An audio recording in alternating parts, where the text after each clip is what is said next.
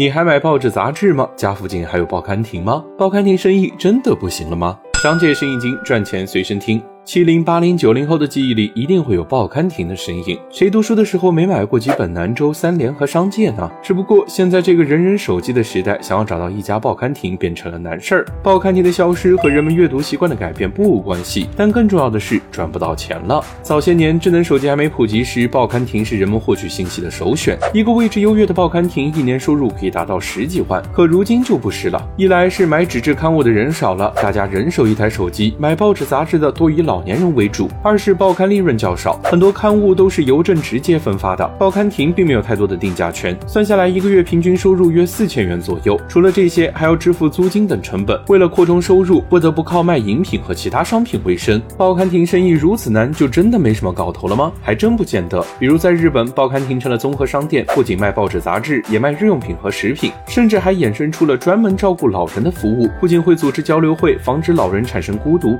更会在发现危险时。时帮助老年人联系医院和警察局，而在巴黎，报刊亭则翻新成了奥斯曼建筑风格，不仅提升了空间利用率，更是融合了历史和现代，成为了巴黎街景的重要组成部分。时代在变，人也在变，我们的报刊亭未来会变成什么样呢？